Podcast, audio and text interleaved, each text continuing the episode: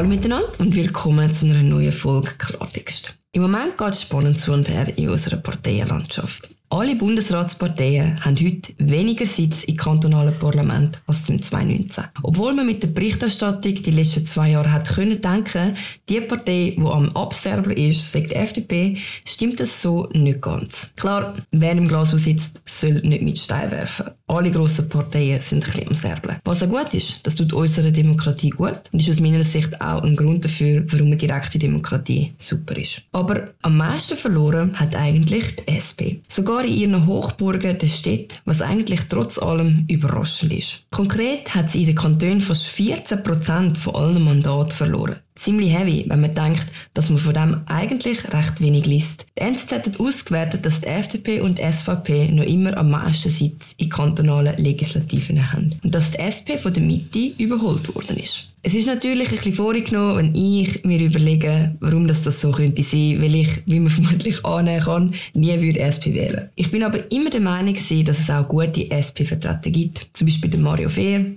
jetzt auch nicht mehr, oder auch der Daniel Jusic. Es gibt viele gute Leute in der SP und trotzdem verliert sie. Was verstehe ich unter gut? Gut heisst für mich nicht solche, die meine Meinung haben, sondern solche, die ehrlich sind. Ehrlich sein heisst für mich, dass man am Wähler keine Utopie verkauft. Und ich glaube, das ist eines der drei grossen Probleme der SP. Viele Exponenten der SP, nicht alle, aber viele, vor allem nationale, sind immer in der falschen Sendung gefangen. Immer bei «Wünsch dir was». Die können in der Arena auftreten, im Parlamentssaal reden oder auch an einer Parteiveranstaltung, ganz egal. Das Thema ist immer «Wünsch dir was». Und alles, was man sich bei der SP wünscht, das zahlt irgendjemand anders. Das ist aus meiner Sicht das zweite Problem. Gut gemeinte Ansätze der Linken sind einfach nicht zu Ende gedacht. Es sind gute Ansätze, die sich vielleicht sogar lohnen würde zum Weiterverfolgen, aber wo am Schluss daran scheitern, dass sie einfach utopisch sind und nicht finanzierbar. Klar, man kann alles irgendwie finanzieren, aber lohnt sich's? Macht das Sinn? Sobald man die Frage stellt, ist man mit der SP auf Kriegsfuß. Weil intern gibt es sehr wenig Selbstkritik. Das ist etwas, was man in der FDP zum Beispiel immer wieder um die Ohren gehauen bekommt. Warum bist du nicht auf Parteilinie? Die Partei sieht das aber anders wie du, bla bla bla. Weil das ist aber ein Vorteil. Es heißt, dass wir eine Meinung haben und unsere Positionen immer wieder hinterfragen. Wer schon mal mit einem durchschnittlichen SPler oder noch besser einem User,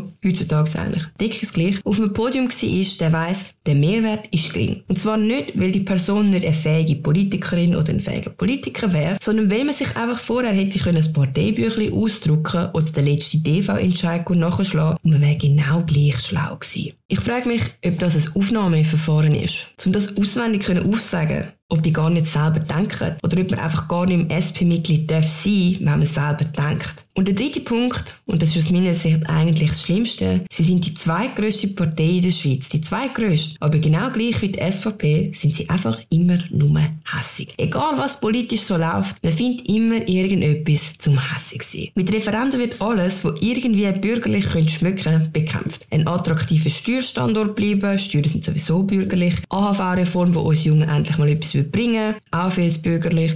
Realistische Diskussionen um Energieversorgung ist sowieso bürgerlich. In allem und jedem sieht SP eine Betreuung und sagt einfach zu allem Nein. Das ist relativ einfach, weil man kann immer einfacher mobilisieren, wenn man gegen etwas ist. Das zeigt SVP auch ganz schön. Aber mit Nein sagen hat man eben keine Vision. Mit Nein sagen gestaltet man keine Zukunft, sondern man blockiert einfach jeden Schritt. Und Kopf nochmal, wenn man die zweitgrößte Partei ist, dann kann man doch erwarten, dass man nicht im Nachhinein anfängt zu täubeln, sondern dass man sich im Parlament den Arsch aufreißt, dass es eben einen Kompromiss gibt. Gibt übrigens auch für die SVP. Für was steht eigentlich die SP? Ich weiss es ehrlich gesagt auch nicht.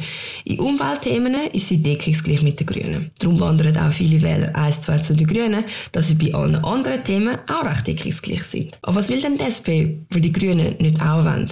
Für Arbeitnehmende statt SP schon lange nicht mehr. Weil genau die würden schließlich auch von einem attraktiven Standort und tieferen Steuern zum Beispiel profitieren. Normale Arbeitnehmende sind auch solche, die oft ein Auto brauchen, weil sie eben nicht an der Haarbrücke leben können und alle fünf Minuten einen Zug fahren. Grossfamilien, die jeden Franken umdrehen müssen, machen ihre Woche Einkauf im Aldi nicht mit dem Velo. Und eigentlich wären es doch die, die sich die SP dafür einsetzen. Aber mit welchem Rezept? Das wissen sie wohl selber nicht. Die meisten haben ja nie geschafft. Weil sie einfach zu viele Leute haben, die noch nie in der Privatwirtschaft sind. Oder einfach ganz einen normalen Job haben. Vermutlich, weil Geld verdienen etwas mit Kapitalismus zu tun hat. Wer weiß. Vielmehr haben sie sich darin verrennt, etwas gegen Männer zu haben. Gegen Ältere und gegen solche, die Auto fahren, nicht aus ideologischen Gründen, sondern aus praktischen und logischen. Und natürlich die, die Fleisch essen oder sich erlauben, mit dem Flüger in die Ferien zu gehen. Also irgendwo eigentlich gegen alle, die irgendwie von unserem Wohlstand profitieren. Eigentlich alle, die einfach ganz ein normales Leben führen wollen. Der Durchschnittsbürger halt. Mal war der Slogan für alle statt für wenige. Die alle sind aber ziemlich wenig. Ich finde es gut, kommt die SP gleich wie die SVP auf den Boden vor der Tatsache, dass man mit Nein sagen und hässig sein nicht weiterkommt. Dass man als so eine grosse Partei verpflichtet ist, nicht nur alles schlecht zu reden, sondern eine Vision und eine Lösung im Kopf zu haben. Und auch einen Kompromiss können eingehen. Ja, man kann gegen alles ein Referendum ergreifen. Aber es gibt jetzt nun mal in der Politik auch Sachen, da muss man in saure Äpfel beißen, um weiterzukommen. Bin sehr gespannt auf die nationalen Wahlen im Jahr und da fließt noch viel Wasser der Rieder ab. Wir reden sicher wieder mal über das. Und wir sehen uns nächste Woche wieder und ich freue mich auf die nächste Folge Klartext mit euch.